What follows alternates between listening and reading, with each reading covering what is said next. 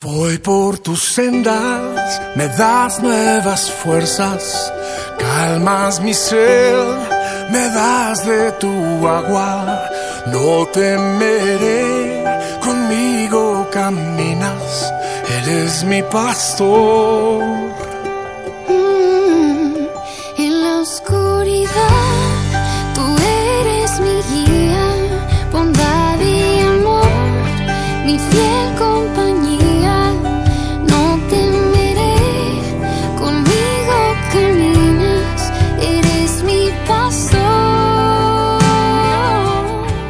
El Señor es mi pastor, tengo todo lo que necesito. En verdes prados me deja descansar, me conduce junto a arroyos tranquilos, Él renueva mis fuerzas, me guía por sendas correctas y así da honra a su nombre. Aun cuando yo pase por el valle más oscuro no temeré, porque tú estás a mi lado. Tu vara y tu callado me protegen y me confortan.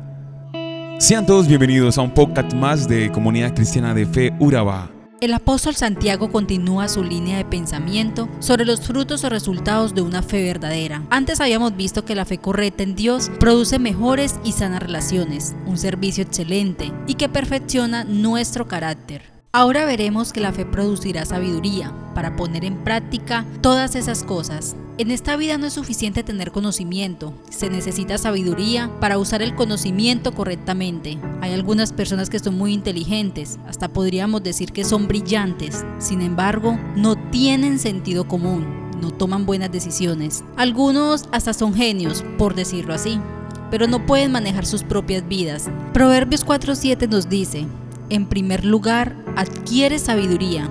Sobre todas las cosas, adquiere inteligencia. La competitividad por ser el mejor y quedar por encima de los demás es el pan diario de la gran mayoría de trabajos, sobre todo de aquellos que se mueven por puestos directivos. Existe una película española llamada El método de Gronholm, la cual explica una entrevista de trabajo entre siete aspirantes.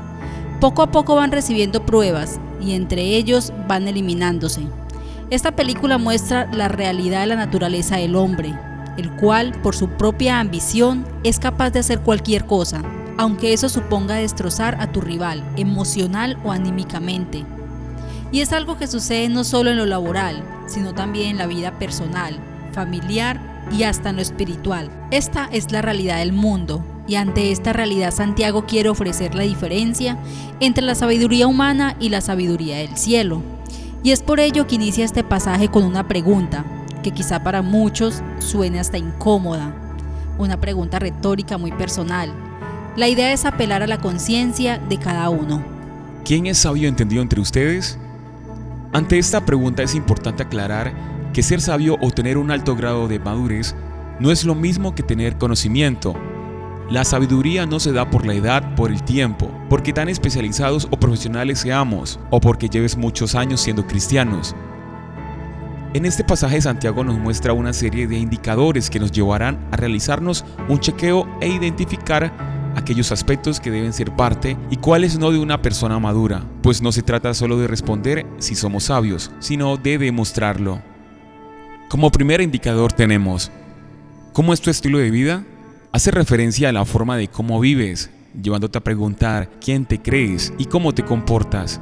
Tiene que ver con la forma en cómo te llevas con los que están a tu alrededor. Entras en pleito con tus amigos, familia, esposo, esposa, compañeros de trabajo, en la calle con aquellas personas con quien te tropiezas.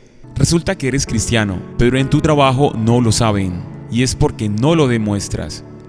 El estilo de vida de una persona sabia debe ser congruente con Jesús, además de las buenas relaciones con los que están a su alrededor. Como segundo indicador, ¿experimenta situaciones que te llevan a sentir celos amargos y contención? Santiago 3, verso 14 nos dice, Pero si ustedes tienen envidias amargas y rivalidades en el corazón, dejen de presumir y de faltar a la verdad.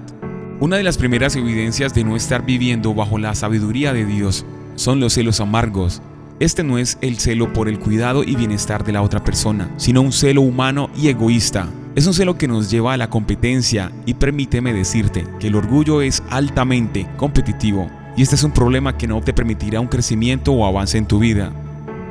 La segunda evidencia es la contención. Esto podría traducirse como rivalidad. Hay que notar que Santiago no solo se refiere a las peleas visibles, sino que dice contención en vuestro corazón. Así que se apela a una autoexaminación, porque este asunto forma divisiones entre las personas y es necesario un cambio personal. Quizá te preguntes, ¿cómo puedo identificar que lo que siento es un celo amargo o rivalidad en mi corazón? Una forma de saberlo es si te molesta el éxito de alguien, te enfada que otros mejoren su situación económica mientras tú te sientes estancado, te incomoda que otros alcancen el triunfo, que tu padre o tu madre sean más detallistas o dedicados con tus hermanos, que en tu trabajo otros sean promovidos y que tú digas o pienses que lo merecías más que esa persona que te alegren o te dé satisfacción los sufrimientos, el dolor o fracasos de otros, que seas clasista, tratas a las personas conforme a su nivel social, te pone de mal humor o te daña el genio cuando otros te corrigen, y cuando te hablo de otros me refiero a cuando lo hacen tus padres, cónyuge, pastores, líderes, jefes, compañeros de trabajo, un amigo, un hermano en la fe, entre otros. Escucha lo que la palabra de Dios nos dice acerca de tales sentimientos y acciones. Santiago 3:15. Esa no es la sabiduría que desciende del cielo, sino que es terrenal, puramente humana y diabólica. Porque donde hay envidias y rivalidades, también hay confusión y toda clase de acciones malvadas. Pero el apóstol Santiago también tiene para nosotros una palabra fresca que nos guiará a conocer y luego a decidir con sabiduría. En el versículo 17 encontramos, en cambio, la sabiduría que desciende del cielo es ante todo pura y además pacífica, bondadosa, dócil, llena de compasión y de buenos frutos, imparcial y sincera. En fin, el fruto de la justicia se siembra en paz para los que hacen la paz. ¿Te parece conocido este tipo de sabiduría? Pues sí, es la que reflejó, mostró y nos enseñó Jesús durante todo el tiempo que estuvo en la tierra. Esta sabiduría de lo alto marcará el carácter de quien lo posea. El mundo nos llama a ser celosos y tener ambiciones personales fuertes, a buscar alcanzar nuestros objetivos sea como sea. Pero qué diferente es la sabiduría que Dios da. Permíteme contarte lo que es la sabiduría de Dios. Esta sabiduría es pura, lo es porque en ella no hay maldad, mientras que la sabiduría del mundo no le importa pecar. La sabiduría del cielo nos lleva a buscar la santidad y a huir del pecado. Esta sabiduría es pacífica, no solamente no busca problemas, va más allá, busca arreglarlo. No rehuye de los conflictos, sino que entra en ellos y basándose en el amor busca la paz. Esta sabiduría es amable. No encontramos en ella malas palabras, Siempre atiende con una sonrisa. Su trato es delicioso y esto produce un buen clima a su alrededor. La amabilidad muestra un carácter transformador por Cristo. Esta sabiduría es condescendiente. Condescendencia significa acomodarse por bondad al gusto y voluntad de alguien, siempre que este gusto o voluntad no sean pecado. La sabiduría del cielo se pondrá a la altura de los demás, mostrando interés por los gustos de los demás y no los propios. ¿Acaso no hizo siempre eso Jesús? Esta sabiduría es misericordiosa. Esta sabiduría ofrece misericordia, busca cubrir la miseria de los demás con amor, exactamente como Cristo hizo con nosotros, tal y como la misericordia de Dios nos suple de todas necesidades. Esta sabiduría no vacila, es una sabiduría que se mantiene firme, que aunque reciba ataques no cambia.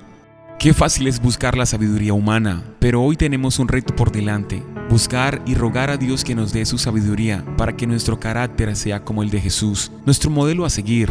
Así que tienes como tarea el revisar cómo está tu nivel de madurez.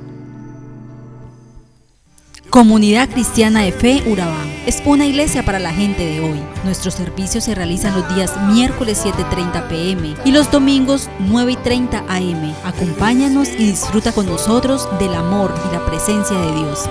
Te esperamos. Dios te bendiga. En la oscuridad, tú eres mi guía, bondad y amor, mi fiel compañía. No temeré,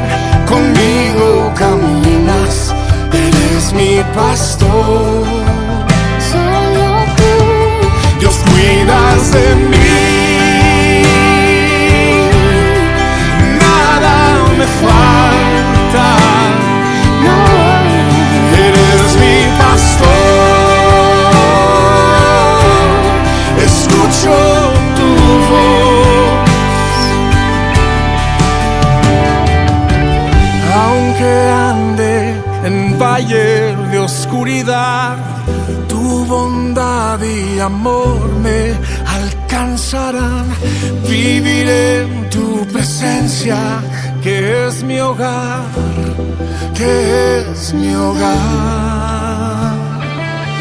Y aunque ande en el valle de oscuridad, tu bondad y amor me alcanzará. Viviré en tu presencia que